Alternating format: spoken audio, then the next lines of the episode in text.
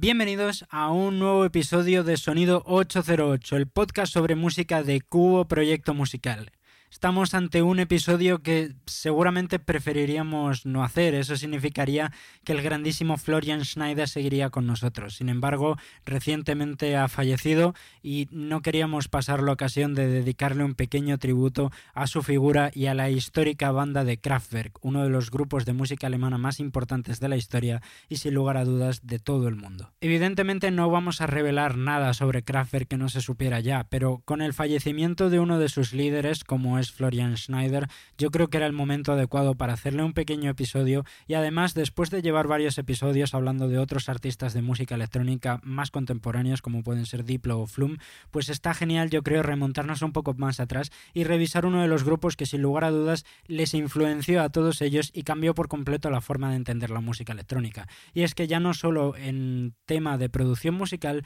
sino también a nivel tecnológico y técnico, estos alemanes cambiaron por completo la dirección de del género y hicieron que todos los productores a día de hoy, ya no solo dentro de la música electrónica, ya toda la industria de la música deba tenerles un cierto respeto por cómo hicieron que cambiara por completo este panorama. Una de las cosas que más se suele reseñar sobre la banda Kraftwerk es que es una banda muy hermética. Los dos miembros fundadores del proyecto, Ralph Huta y Florian Schneider, siempre se han preocupado muchísimo de mantener toda la información y todo el proyecto de Kraftwerk de puertas para adentro. Esto ha hecho que otros miembros que han pasado por el grupo a lo largo de los años, como puede ser Wolfgang Flua, hayan tratado de revelar sus experiencias y sus opiniones y sentimientos durante estos años en, al exterior, en biografías, pero no les haya sido nada fácil, porque estos dos miembros fundadores se han esforzado mucho en filtrar la información necesaria y concreta y no revelar más allá de esto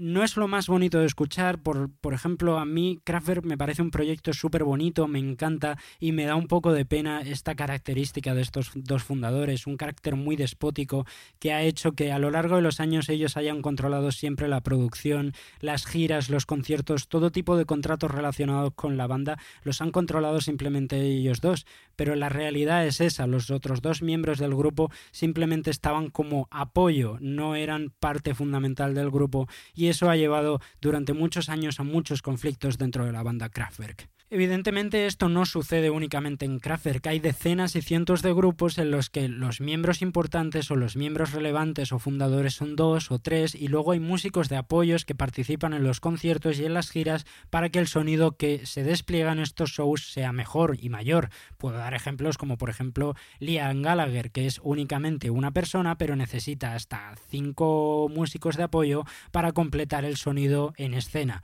Lo mismo con Green Day, que son tres artistas pero llevan músicos de apoyo para completar algunos instrumentos que ellos pues no pueden tocar simultáneamente, evidentemente. El problema de Kraftwerk es más complejo que eso, más complicado, y es que Kraftwerk siempre lo hemos entendido como una composición de cuatro miembros, una composición de cuatro personas por todo el imaginario que el grupo ha creado a lo largo de los años. Todas las imágenes, toda la estética, todo el diseño que ha hecho el grupo nos ha hecho pensar que la banda Kraftwerk era de cuatro personas de manera indisoluble. Y esto, sin embargo, cuando empiezas a investigar, pues descubres que realmente no es así, que simplemente hay dos personas que son las que manejan todo y luego las otras, otras dos personas están meramente de apoyo. Esto surgió así, estos tercera y cuarta persona se unieron al grupo por las necesidades técnicas que tenía Kraftwerk en escenario, no realmente porque de repente fueran a aportar más ideas creativas o cualquier otro tipo de valor al grupo. Florian y Ralph se conocen en la universidad en Düsseldorf, si no me equivoco,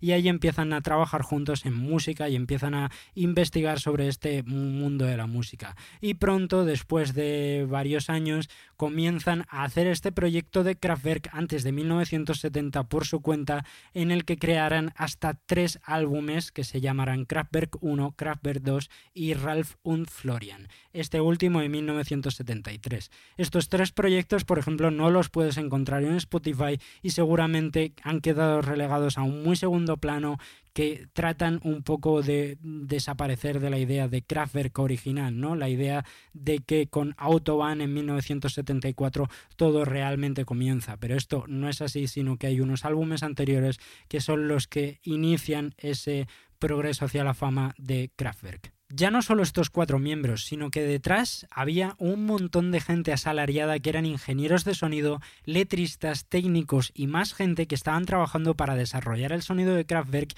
e innovar en las formas de trabajo del grupo. Ralph y Florian eran auténticos apasionados de lo que hacía, obsesionados con el proyecto Kraftwerk y destinaban todas sus energías y su dinero a mejorar y a innovar dentro del proyecto. Esto lo hace no solo un grupo de música al uso, sino evidentemente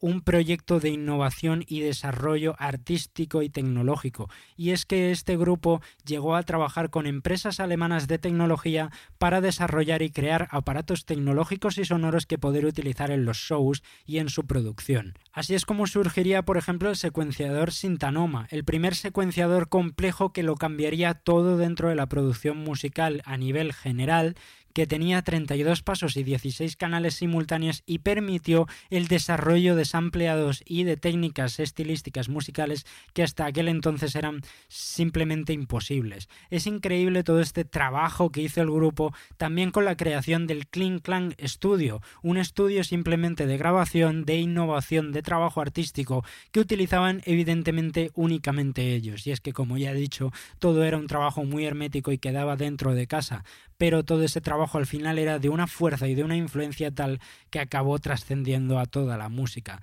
Pero este estudio, por ejemplo, el Clean Clan Studio, pues allí se desarrollaban más instrumentos, nuevas formas de entender la música a través de distintos aparatos y al final, eh, bueno, pues hacía que esta gente, que estos dos miembros, Ralph y Florian, bueno, destinaran todas sus energías, como ya he dicho, al proyecto, quedándose a dormir allí, comiendo allí, pasándose la vida allí en definitiva y esforzándose día a día por crear nuevos sonidos, nuevas formas de trabajar la música que hizo evidentemente que Kraftwerk pues tuviera esa trascendencia que quizás de otra manera no la habría tenido. Es cierto que esto puede ser un poco cuestionado si tenemos en cuenta que en 1974 ellos ya publican un primer álbum reconocible, un Autobahn que ya les haría conocidos a nivel internacional. En este momento no estaba tan agudizado este proceso de creación tecnológica, sin embargo, si lo comparamos este proyecto tan melódico, este Autobahn, con un proyecto de más adelante de 1977 como es Trans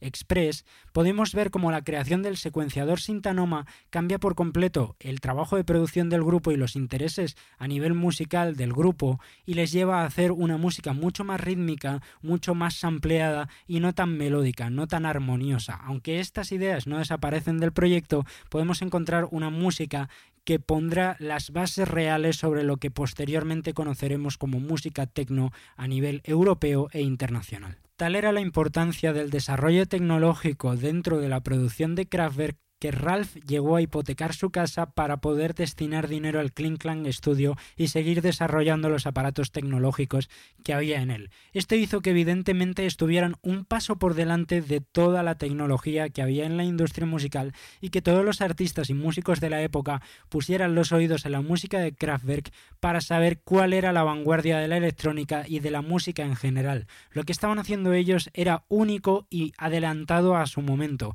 por lo que se convirtió inevitablemente en una referencia incuestionable de lo que estaba sucediendo en la época. Además, estamos hablando de unos años tremendamente prolíficos. Entre 1974 y 1978 lanzaron cuatro de los álbumes más reconocibles de la discografía. Este primer Autobahn que hemos mencionado, posteriormente Radioactivity, luego Trans Europe Express y por último un The Man Machine que es seguramente de los álbumes más importantes de la carrera de Kraftwerk, un proyecto que sobre todo conocemos gracias a canciones como The Model o The Robots, dos canciones que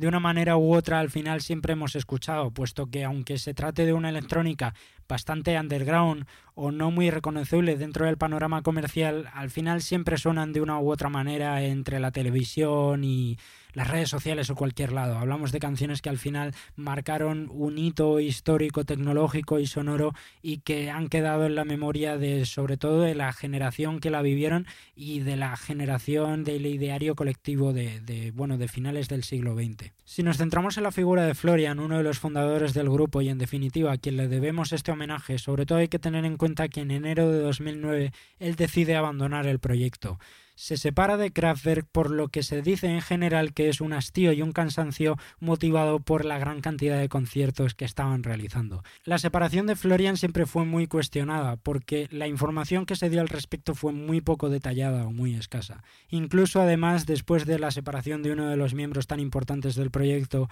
este mismo siguió adelante y siguió creando nueva música. Ralph junto a otros tres miembros de apoyo siguió creando álbumes, siguió creando nuevos conciertos y nuevas giras y por ejemplo en 2017 lanzarían 3D de Catalog, un álbum con el que conseguirían varios premios Grammy dentro de la categoría de música electrónica. Yo mismo pude disfrutar el año pasado de un grandísimo concierto de Kraftwerk en Vime Live en Bilbao y es que aunque solo uno de los miembros fuera de los originarios, aunque solo estuviera Ralph, la música de Kraftwerk permanece intacta y su estética y su imagen siempre ha sido tan cuidada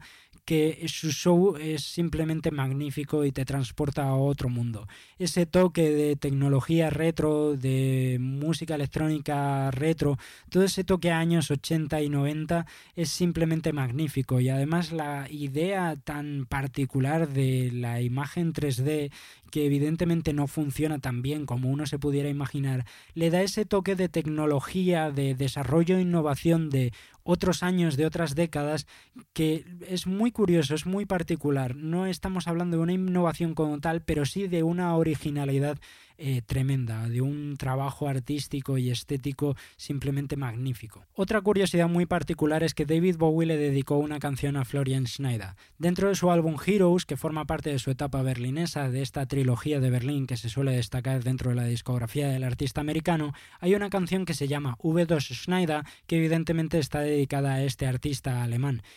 Aparte de la relación amistosa y cordial que pudieran tener ellos dos en privado, la verdad es que no hay noticias o información real de por qué esta canción se llama así o de por qué David Bowie decidió dedicarle una canción, a excepción de evidentemente la influencia que él haya podido tener en el artista americano. Y con esta curiosidad nos vamos a ir. Como solemos decir en Cubo Proyecto Musical, su música quedará como el legado imperecedero de un tremendo artista como fue Florian Schneider. Veremos qué pasa con Kraftwerk si sigue trabajando nueva música y sigue girando? Yo me imagino que sí, puesto que Ralph en definitiva lleva mucho tiempo desvinculado de Florian y supongo que seguirá trabajando por su cuenta en el proyecto, pero en cualquier caso habrá que ver con esto del coronavirus y con toda la situación que estamos viviendo qué le sucede a Kraftwerk así al igual que, que le sucede a la música en general. En cualquier caso, si has llegado hasta aquí, muchísimas gracias por haber escuchado el episodio completo. Nos vemos la semana que viene con un nuevo episodio de Sonido 808